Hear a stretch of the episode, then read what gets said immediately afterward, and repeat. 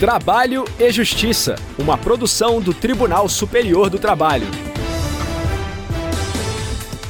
Olá, eu sou Anderson Conrado e você acompanha agora as principais notícias da Justiça do Trabalho.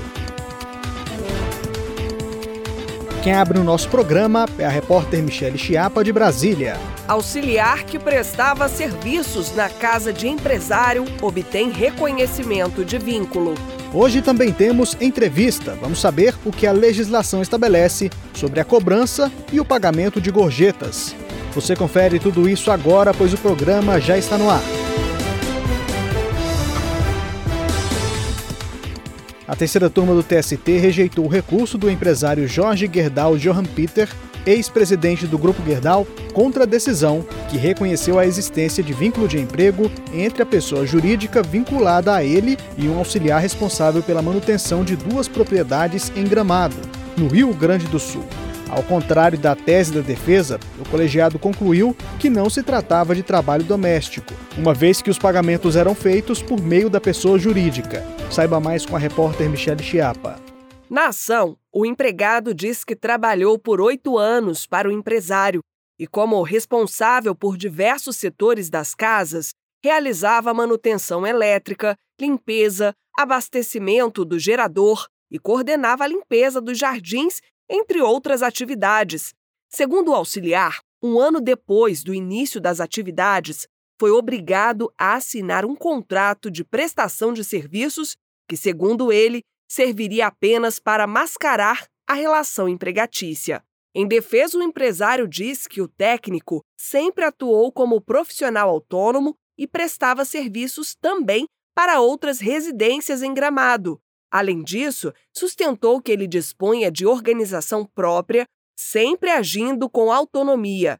Caso fosse reconhecido o vínculo, o empresário pedia que fosse declarado de natureza doméstica.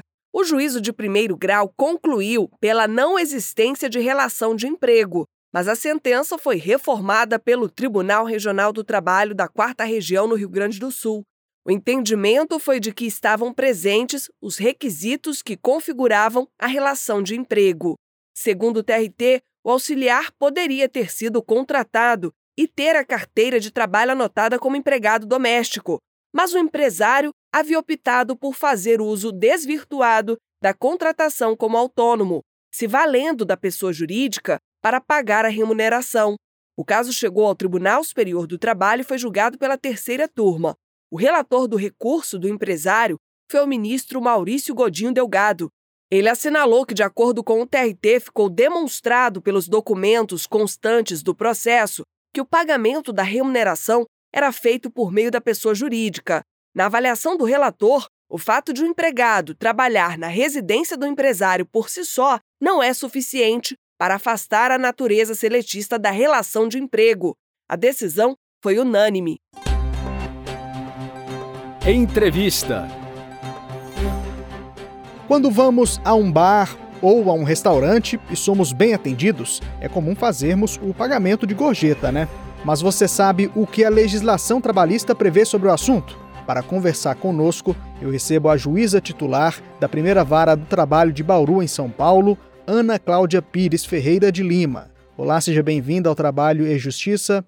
Muito obrigada, Anderson. É um prazer estar aqui nessa entrevista. Eu começo perguntando qual a diferença entre gorjeta e taxa de serviço. Ambas são pagamentos suplementares ao salário, que compõem a remuneração, tratando-se de uma gratificação paga por terceiro e não pelo empregador ao empregado, em virtude do serviço que é prestado. A diferença é que a taxa de serviço é o valor cobrado pela empresa como serviço ou adicional né, a qualquer título. Ou seja, a taxa de serviço é aquela que vem especificada na nota pelo estabelecimento, enquanto a gorjeta é o valor espontaneamente dado pelo cliente ao empregado ressaltando que tanto a taxa de serviço quanto a gorjeta são destinadas à distribuição dos empregados. A definição, para quem quiser dar uma olhada, está no artigo 457, parágrafo 3 da CLT. Restaurantes e demais estabelecimentos são obrigados a fazer a cobrança aos clientes? Não, nenhum estabelecimento é obrigado a cobrar taxa de serviço. E o cliente também não é obrigado a pagar gorjetas aos empregados, sendo uma gratificação espontânea. O valor recebido pelo trabalhador por meio das gorjetas também deve ser anotado na carteira. Ele faz parte da remuneração? Sim, nos termos do, do artigo 457 da CLT, a gorjeta integra a remuneração do empregado. E a remuneração deve ser anotada na carteira de trabalho do empregado. Então, a gorjeta deve ser anotada no CTPS, considerando-se a média da gorjeta paga nos últimos 12 meses. Juíza Ana Cláudia, encargos trabalhistas incidem sobre as gorjetas? Se sim, quais? Sim, a média das gorjetas habitualmente recebidas integra a remuneração do empregado para todos os efeitos legais. Tratando-se de remuneração, o valor das gorjetas, então, ela deve ser computado para fins de pagamento de férias, mais um terço, décimo terceiro salário e o FGTS.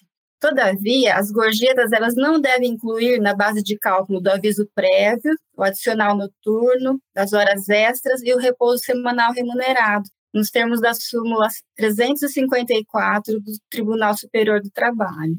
Qual a relação entre gorjeta e a taxa de 10% cobrada pelos restaurantes? A taxa está sujeita às especificações da Lei 13.419 de 2017?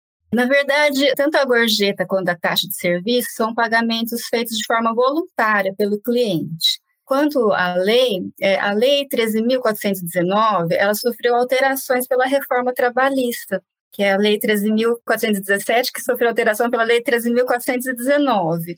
E a lei das gorjetas ela foi toda alterada pela medida provisória 808, que perdeu vigência. E quando uma medida provisória perde vigência, ela não tem o efeito, a gente chama de efeito repristinatório da legislação anterior. Então, a lei que foi revogada, ela não volta a viger.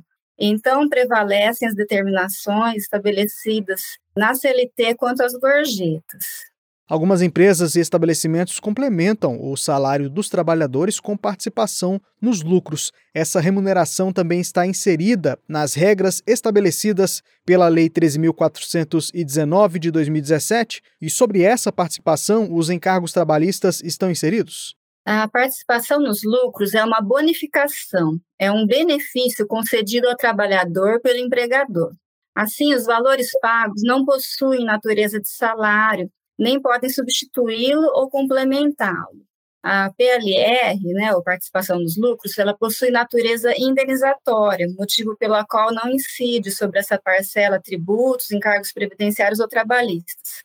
Se for comprovado uma fraude, ou seja, algum salário mascarado de participação nos lucros, então esse benefício passa a integrar o salário do trabalhador, refletindo em todas as verbas salariais. Eu entendo que, em face da natureza jurídica distinta, não se aplica a Lei 13.419. A empresa está sujeita a quais penalidades caso deixe de cumprir a legislação referente às gorjetas? Caso o empregador não integre as gorjetas na remuneração do empregado, ele estará sujeito a eventuais multas impostas em acordos coletivos ou convenções coletivas de trabalho. E o empregador, ele também pode ser acionado no Poder Judiciário para pagar os reflexos legais decorrentes da integração das gorjetas na remuneração, quais sejam as férias, mais um terço, décimo terceiro e FGTS. alguma informação que a senhora queira acrescentar sobre o tema? Anderson, eu gostaria de ressaltar que todo o valor pago a título de gorjeta deve ser repassado aos empregados, uma vez que não pertence ao empregador. E os estabelecimentos, eles devem controlar os valores pagos pelos clientes a título de gorjeta, para ficar tudo documentado e integrar a remuneração. Se não houvesse controle, o valor médio das gorjetas pode ser arbitrado judicialmente para fins de integração nos demais verbos. Né? Não adianta o estabelecimento falar, ah, não tinha controle de quanto que era pago a título de gorjetas. Ele tem obrigação de fazer esse controle uma questão de gestão da empresa, é interessante que todo o valor pago a título de gorjeta, que conste da nota e que o estabelecimento tenha esse controle, inclusive para comprovar futuramente aí em eventual ação judicial. Eu conversei com a juíza titular da primeira vara do trabalho de Bauru, em São Paulo, Ana Cláudia Pires Ferreira de Lima, a quem eu agradeço a participação em nosso programa. Eu que agradeço, Anderson. Obrigada pela atenção aí, pelo, parabéns pelo trabalho de vocês. A edição de hoje acaba aqui. Muito obrigado pela audiência. O trabalho e Justiça teve apresentação de Anderson Conrado, edição de Liamara Mendes, produção de Jéssica Vasconcelos e Priscila Roster, colaboração da estagiária Daiane Chaves, supervisão de Patrícia Rezende e trabalhos técnicos de Silas Moura e Wesley Oliveira. O programa é uma produção da Rádio TST sob a coordenação de Ana Carolina Brito e a supervisão geral da Secretaria de Comunicação Social do Tribunal Superior do Trabalho. Até amanhã. Tchau. Trabalho e Justiça, uma produção do Tribunal Superior do Trabalho.